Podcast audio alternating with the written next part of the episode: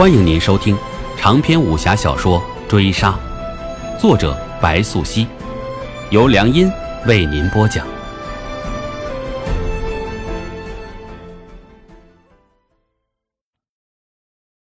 第五十六回，童优回营之时已近天明，安置表子医馆疗养，暂托他人照料。他有心同安思顺和盘托出，如何杀了蔡真真、许衙内，他需受罪问责，他一己承担，绝无怨言。灵业至童幽入营后，已远远识出他，那个军人脸上的忧郁、怯懦、逆来顺受几乎消失无踪。于是，你见灵业上前行礼，他已觉出童幽身上的腥血味道，继而开了口，头一次由灵业打破沉默。久别重逢，郎君别来无恙。一句话胜似千言万语，将童优钉在原地。叶小郎君，别来无恙。童优稍显惊讶，话落回礼，接着寻向灵叶身后的安思顺，面上表情坚毅，上前稽首而跪，负荆请罪。往来一切原委，童优不避不会，很快交代清楚。他已做好准备，要收受军法处置。可是片刻过后，安思顺闻罢，没有开口，没有训诫。他瞥向一旁灵叶，窥见他笑意即挂在脸上，又将目光收回，平淡道：“一切回去收拾行囊，即刻启程，护送王将军回营。”此言落下，童优先有一疑，接着领命而去。安思顺是何等目达耳通之人，灵业的来历非凡，他同童优这一照面，无疑是安思顺对童优刮目相看。许衙内犯法在先，死有余辜，童优不过是错手杀了一个贱民，根本无关痛痒。安思顺又何苦当着灵业的面为难童优？相反，他心中已决出办法，意欲恩赐童优一番顺水人情。可待来日报偿。童优不敢怠慢，不敢追问，听从命令乃是他军人的天命所在。护送王忠嗣回营，急行陶州，朔方军在边，帝王安枕。童优一介小卒，对大将自当敬仰，一路上不敢将丝毫疲态显露于面。多日无歇，夜行数程，临到宿州。半夜暴雨如注，二人不得已露宿废庙。此际二更刚过，荒郊惊雷滚滚，王忠嗣就屈居火暖一侧，和童优相距二尺。童优还未曾松懈，倒塌的砖墙之外已有他物寻来，他瞎了半只眼，听力却异常的敏锐。但是他的警觉才显露于面，呼啸的飞刀已直指童优破空驶来。童优武艺平平，德性如今感官异于常人，一个翻身起，横刀在前，已将飞刀格挡。无奈他先天内力不足，这才一瞬，虎口已被震得发麻，一时之间竟再无余力迎击，索性抛把横刀，躲闪着来袭的飞刀，连滚带爬跑了出去。王忠嗣尚还在此，他的长刀在手，顾不及童优，连连格挡己方来袭，虽游刃有余，但事发突然。周身疲惫，倒也有些体力不支了。他或许该听了卢真的劝告，多带几个人在侧，免于遭到李林甫的暗算。但为时已晚，今夜必要杀出一条血路。王忠嗣身体虽倦，面上的表情依旧不变。征战沙场多年，这样的危机时刻不是没有过。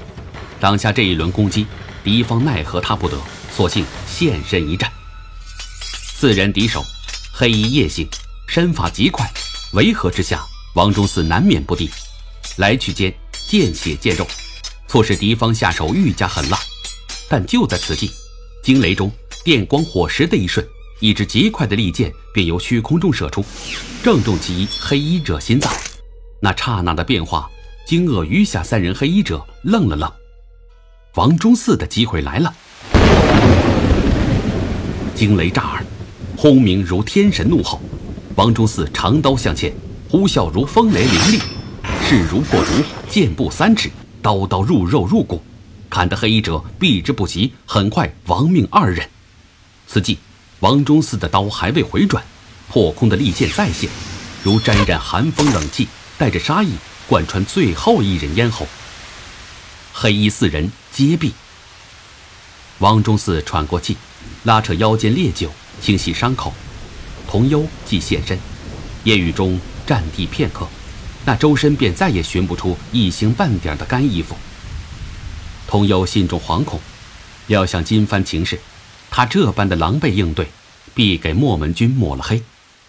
这就翻找行囊，拿出止血伤药为大将包扎，紧接着惭愧开口，心有忐忑道：“属下武艺短浅，令将军受伤，属下死不足惜，还望将军莫要迁怒墨门军士。刚才那两剑，力道极佳。”夜雨之下，你尚能百发百中，谈何武艺短浅？古语有云：“尺有所长，寸有所短。”还需我们这些做将领的能知人善用，取其所长。你并无过错，无需自责。王忠嗣何其开口，面上带笑，接着道：“金帆，我不听好友劝告，遭人暗算。”来日还需谨慎行事，若非今番有你在侧，我怕没命回去大营了。这一路行来，未曾知你性命，真乃惭愧呀。属下同忧，从七品一辉校尉，对王将军仰慕久矣，如今能为将军护驾，属下深感荣幸。同忧话落，见王忠嗣思索半晌，方才开口问道。童魁生，跟你是什么关系？家父，童优惊讶，未曾想到父亲的名字竟会被王忠嗣这等人物知晓。当年令尊拜从七品一辉校尉，同家父共战吐蕃，战况惨烈，听闻他伤势极重。我那时尚小，却有印象，不知令尊。而今如何呀？吐蕃一战不久，家父因伤势过重，转回家中静养。我那年才三岁，他便去了。童忧话落，酸楚上头，却闻王忠嗣咬牙怪笑道：“哈哈，当年一役，薛那用心良苦，得他所赐，家父战死沙场。”王忠嗣见童优愣愣看向他，又平息静气，释然道：“薛讷已死，当年种种皆已入土。你我同病相怜，也算有缘。看来安思顺是极有心的。不如你留在我近侧，也可将你这一身好剑术为我所用。”本回追杀播讲完毕。感谢您的收听。